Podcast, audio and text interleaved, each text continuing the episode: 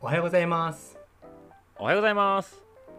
世界の歩き方番組パーソナリティの宇部と。マサルです。この番組は世界一周とロングトレイルの旅をしてきた宇部とマサルが日常の気づきや旅から得たこと学んだこと旅のエピソードを踏まえてお話しする番組でございます。はい、えー、今日は8月5日木曜日なのでマサルがお話しする日でございますはい、えー、今回のテーマはですね特別な日ってありますかっていうテーマなんでちょっと何の話すんねんって思われるかもしれないですけど、その前にですね、少し、えーはい。最近起こったあんなことやこんなことをお伝えしたくてですね。はいはい。はい。先週のあの木曜日僕の、えー木曜日担当の僕の個人配信の回でもちらっと言ったんですけど、はい。えー7月28日がですね、まあ、一応僕32歳の誕生日だったんですよ。はい、おめでとうございます、あありがとうございます。もう32なんでね そんなあんまり祝われることもね多くはないんですけど。は はいでちょっとね27月28日本当にその日にいろんななんかいろんなことが本当に動いてなんかいいように流れ出したんでまあはい前もお伝えしたんですけど、まあえー今までずっと物件を探してますみたいな話をしてたのがですね、えーとりあえずここでやっていこうかっていう場所にたどり着きそうなんですよやりましたね。そうですね。ただ希望してたエリアじゃないのであのまだこれからもあのちょっと長い目で探してはいくんですけど、まああのはいはい。障害者の人たちの、えー仕事ができる場所に、まあ、お昼はしたくてでその夜はまあ僕が一人でバー営業するみたいな形の物件を探しててですね。で、えーまあ、エリアが僕が希望してたエリアと違って、まあ、職場というか今僕が、えー働かしてもらってる放課後等デイサービスっていう、まあ、うん。学校終わりに来る、まあ、障害者の子たちの施設なんですけど、まあ、そのこの,、のエリアの近くでとりあえず始めてみようってことになってでまああのじゃあ何をしていくねんっていう前ねいろんな意見をいただいたりとかしたんですけど、うん。うん。なんか僕もその自分で店を経営とか運営していった経験がないのでアルバイトとかはね、飲食店でありましたけどなかなか自分がそれをやっていくっていうのが、えーまあ本当手探りな状況があるのでなんか真新しいことをやる必要っていうのはもしかしたらないんじゃないかなって思い出してるんですよ。うん。うなんか前はそのスムージー屋さんとかなんかドリンク屋さんとか、なんかプロテインバーみたいなの作ってみたりとかいろいろ考えてはいたんですけど、なんかやっぱり自分がしたいからやるだけの仕事じゃダメだなっていうのは思ってて、まあ、利用者さんたちがやっぱり働き気持ちよく働けないとまず成り立たないし、うん。まあそのあまりにも複雑になってくると、ね、そのその子たちの能力的にできなかったりとかしてくると、うん。なんかちょっとこう思い描いた形と違うなっていうのがあったんで、うん。まあ、とりあえず本当にスタンダードのもう喫茶店みたいなみんなコーヒー飲みに来るところっていうのを、まあ、まずベースでやって、うん。その中でこういろんなことを試していけばいいんじゃないかっていう話で進んだはいんですね。はいうん、で,、うん、でそこがまあもちろんいろんな人に来てもらいたいんですけどなんか小学生とか中学生とかがなんか学校帰りに寄るようななんか駄菓子屋的なノリの場所になったら最高だなと思って。うん。そのカフェ喫茶店の中で、な例えば今だったら夏休みの宿題をしに来る子がいたりとかなんか土日とかで店の前でかき氷やって子供らに振る舞ってあげるとか。うん。で、まあ、やっぱりその社長自身の思いがそういう就労の支援とか障害者の人たちの支援っていうところが根底にあるんでなんかうん。それ以外にも例えばこうお腹いっぱいにご飯が毎日食べれないようなもし子がいたらそういう子たちにもやっぱこうお腹いっぱいにさせてあげたいしでその分まあ子供たちにはお金をもう原価で例えばね出してあげてその代わり大人からはちゃんとお金取りますよっていうやり方とかなんかそういう場所にしていくのにあんな方法こんな方法あるんじゃないかっていうのを試していこうっていう方向で決まりそうですね。でまあ夜に関しては僕があのやりたいようにやらせてもらうんで、うん。まあ、これから SNS 等であの、まあ、ない状況は発信していくとは思いますのでよかったら見ていただければと思います。うはい。ぜひはい。お願いします、はい、でもう一つですねそのちょうど7月28日の夜にちょっとミーティングがあってまああのはい。詳しいことはいろいろ話できないんですけど、まあ、はい。年内にですね2回ぐらい、まあ、このトレイルを歩いてきてくれないかっていう話があってですね、まあ、いわゆるお。仕事として。指名されたわけですね。そうなんですよ。ありがたい。歩くだけでいいんですかみたいな。もちろんこういうことやってああいうことやってとか時期はこの辺でっていうのはあるんですけど。うん。まあ全然普通に自分が歩くぐらいのペースでいけるじゃないかっていうような内容だったんで、なんかね勝手にこう、はいはいゆうちゃんにロングトレイル教えてもらって PCT を歩いて他の道も歩き出して、で去年、はい。あの日本のトレイルも歩いてみようと思って歩いたりとかしてた。本当に趣味娯楽のエリアでしかなかったのに、そうそれがなんかそういうふうなこう仕指名をね事っていうか。そうそうそう。うん、いただけたのでちょっとなんかこの32歳になってからいろんなことが溜まってた水が流れ出したっていうかね。そんなね。うん。気持ちのまあ32歳のスタートですね。はいはいはい。最高ですね。まあ、で最高なんですよ。まあねこれからまたいろいろ大変なことあるとは思うんですけどまあはいはいいい方向に行けばなと思ってます。うん。はい。で今回のテーマね移っていきたいんですけど、特別な日ってありますかっていうことなんですけどまあ特別な日。あのーうん。そう。さっきね話した7月28日って僕のは一応誕生日なんで32回目ですね、なのでやっぱどうしてもうん。意識はする日じゃないですか、そうね。はい。うんなんかこう朝起きたらちょうど7時28分やったとかでああ誕生日と同じ数字やとか思ったりね。ありますね。うん。これ俺だちなみに俺の誕生日。あそうそうそう。ゆうちゃんなんか誕生日ってどう捉えてますか？どう捉えてる？うん。ああねやっぱりね年を重ねると両親に感謝をする日っていうのは、うん。もちろん思ってるけどちゃんと言えてないっていう、なんかよくありそうなでもダメだよみたいなところの、まあそういう感じでは似てるかな。うん。うんうんうんただ誕生日をどう捉えてるかっていうのはあんまりな自分がこの1年どうしようかとかこの1年何ができたかっていう振り返るところの節目あっていう感覚とあとは、うん。まあ、近くに姪っ子1個がいるから、まあ、うん。僕の誕生日だけどお祝いしてくれるっていうか、まあ、家族近しい家族がちょっと集まって、あまあ、そのきっかけた単純なきっかけみたいな。なるほどね。みんなれてるか。らが集まる、うんうんきっかけとか。そうそうそうそう、まあ、それぐらいな感じの捉え方かな、うんうんうんうんはい、まああの多分そんな感じで捉えてる方が多いと思うんですけど、うん。なんか僕あんまりなんか誕生日やからっていうな祝ってほしいとかもあんまりこう思わなくてですね。うん。うん、別に誕生日だからって他人にとってはね何でもない一日やし、ねでまあ思ってたきっかけがまああってまあ後で話していくんですけどちょっとまあある、何年か前に世界一周中ぐらいの5年6年ぐらい前に、まあ、えー誰かがシェアしてた Facebook の投稿を見てですねなんか誕生日ってもう捉え方がちょっとガラッと変わった瞬間があったんですよ。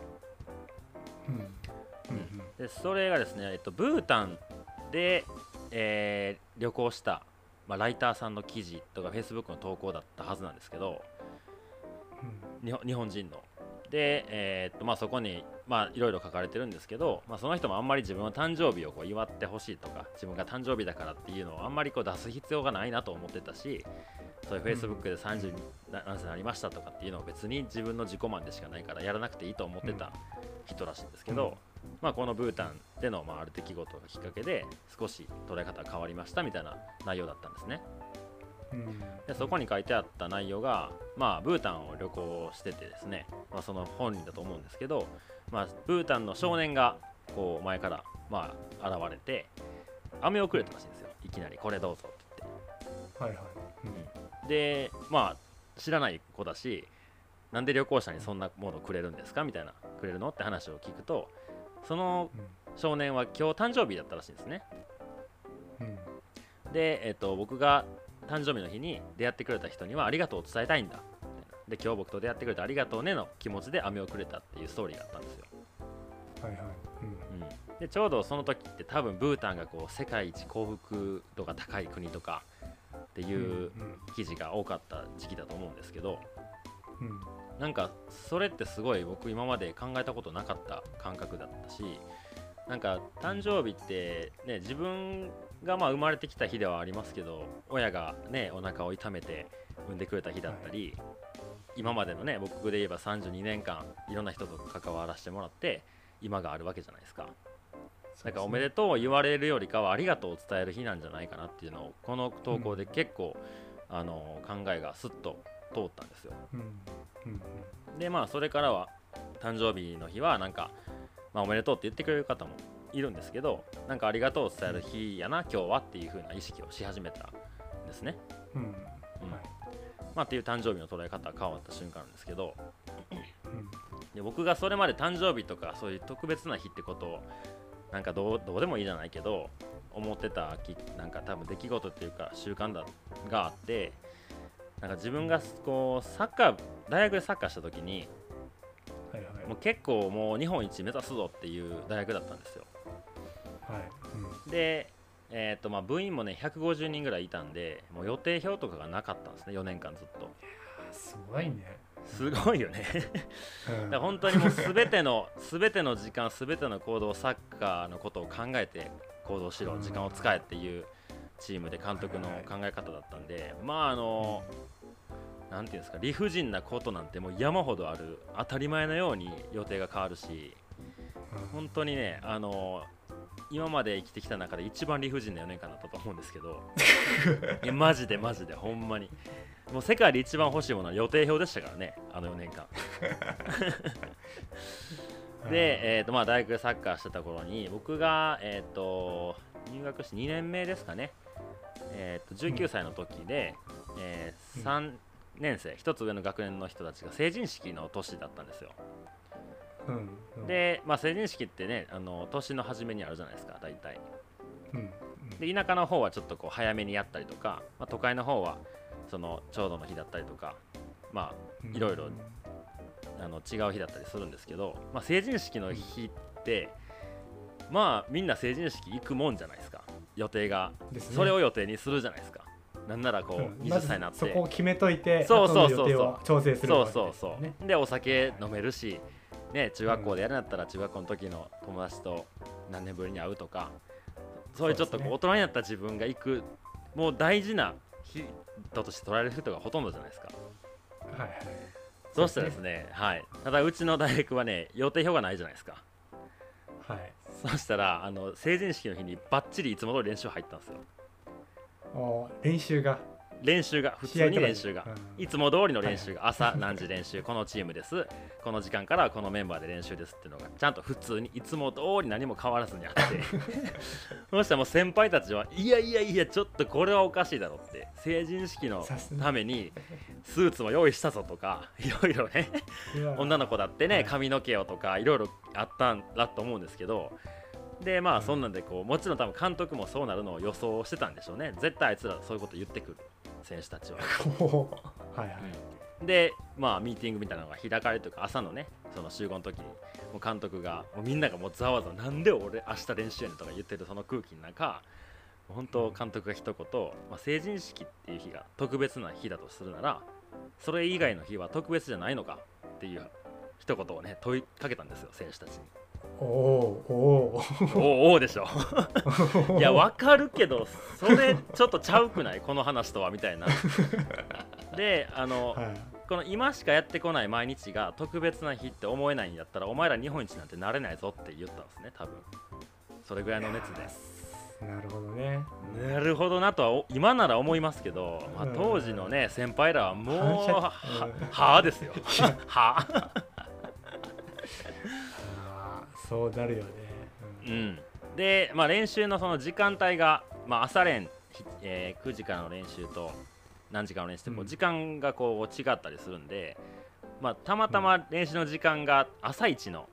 練習に入った人たちは終わってからすぐ着替えて地元の成人式の飲み会とかに参加できたりしたんですけど、もう昼のど真ん中とか夕方とか練習いられた人らは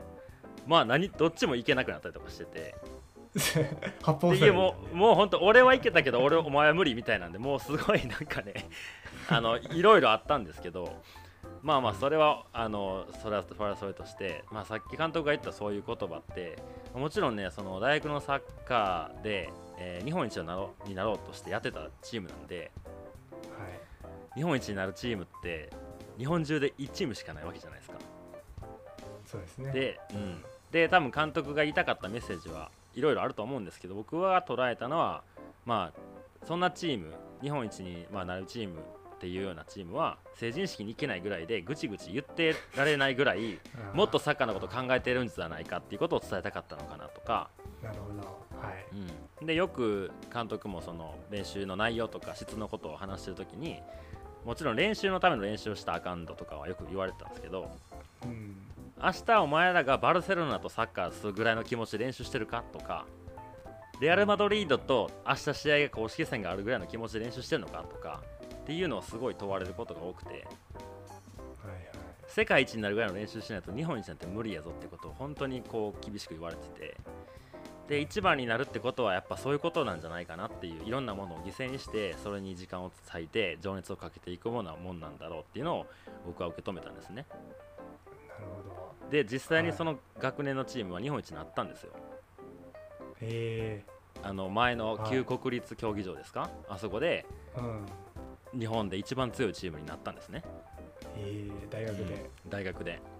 で本当にね大学ではたくさんのことを教わったんですよ。今思えばね本当に学びが転がってたなと思ってサッカーの中で。いやそんな環境で身を置くことなんてね本当に一握りの人しかできないことだからね、そうまあそんなことがあったからなんか僕はその辺から毎日があのー特別な日がこの日だけっていうふうに思わなくなってたと思うんですね。うん。そういう刷り込まれてるか今日の練習だって今日しかできないとかまあちょっと旅の中である一日だって今日この場所にいてこいつと話してきて出会えたのは今のこの瞬間しかないよなとかなんかそういう風に思うように多分なっててでそれでまあブータンのねさっき言った記事で誕生日って特別な日だっていうなんかありがとうを伝える日だっていう風に思えたことがあったりなんかいろいろ変化があったんですけどでまあうん。そんな話の流れで PCT をね歩いてた時にまあほぼほぼもう終わりで残りね、え2週間ぐらいかなでゴールするっていうワシントン州の真ん中ぐらいまで来た時に一応こう母親に安否確認として動画撮って、まあ、このところで今うん。こんなんしてます。あと何日ぐらいで終わりそうですみたいな連絡をしてたんですね。はいはいはい。でまあ母親もそこそこ山登りやるんですよ。週末行ったりなんかそういうツアーに入って、あの日本のアルプス登ったりとかしてたんですけど、うん。まあでも母親からしたら僕から僕からしたら残り2週間あと数百キロですね、うんまあ、補給もあと2回か3回すればゴールまで行けるっていう。もう今までの3000、4000キロぐらい歩いてきたことからしたら200キロぐらいとか2週間って大したことないじゃないと思っちゃいますけど、そうね、うん。うん、でも母親からしたら残りのその10日間2週間とか200キロって考えられへんみたいな。ようそれでもうすぐやなって思えるねっていう、まあ、あの驚きとやっぱそうやんなっていう話もあったりしたんですけど、はいはい。でうんまあ、これから終わりに差し掛かる頃だったんでなんか今日が最後の日のようにで今日が新しいスタートの日のように歩いておいでって言ってくれたんですね、それを言ってくれなかったら多分こうもう終わりやなもう終わりやなでだんだんこう寂しく悲しくなってゴールに迎えたと思うんですけどうん。でも違う人からしたら残りのこの2週間が1個のロングトレーニングにもなるぐらいの距離だし新しいワクワクがね詰まってるドキドキワクワクの時間だと思うんですけどなんかそれが慣れてしまった部分があったんでなんか毎朝起きる時に今日もまた新しい一日が始まるなとかでも今日が最後しかないからちゃんとその一歩一歩を踏みしめようとか目の前の見えてる景色とかいてる動物とかアメリカのこの大自然の中にいるんだなってことを改めてこう再確認させてもらえた一言があったりしたんですね。はいうんで、まあ、今までいろいろねお話ししてきましたけどブータンの話やら大学のサッカーの話とか PCT での今の母親の話とかあったんですけど、まあ、何が言いてえんだってところで、まあ、特別な日ってありますかっていうテーマなんですけどなんか伝えたいお伝えしたいことはなんか当たり前のようにやってくる毎日を今しかやってこない特別な一日ってちょっと思えたらなんか明日からの一日一日が少しずつ輝き出すんじゃないかなっていうのを皆さんにお伝えしたくて今日はこのテーマで。そうねいう意識を持つのってすごく大事ですよね。そう。なんかどうしても都会にいたりとかするとね仕事のルーティンがあったり毎日同じ光景を見たりとかね、しちゃったりするけど、うん。でもそんな中にも小さな変化はあったりするしその時にたまたま出会った何かとかっていうのはなんか少なからずあるとは思うんですよ。はいそうですね。なんかそういうところをちょっとこう目を向けて見るだけでも何でもない一日がちょっと特別な一日に変わるかもしれないなと思って。今日はそんなところですかね。そうですね。こんな感じで終わりましょう。はい、はい、ここまでのお相手は宇部とまさでした。それでは今日も元気にいってらっしゃい。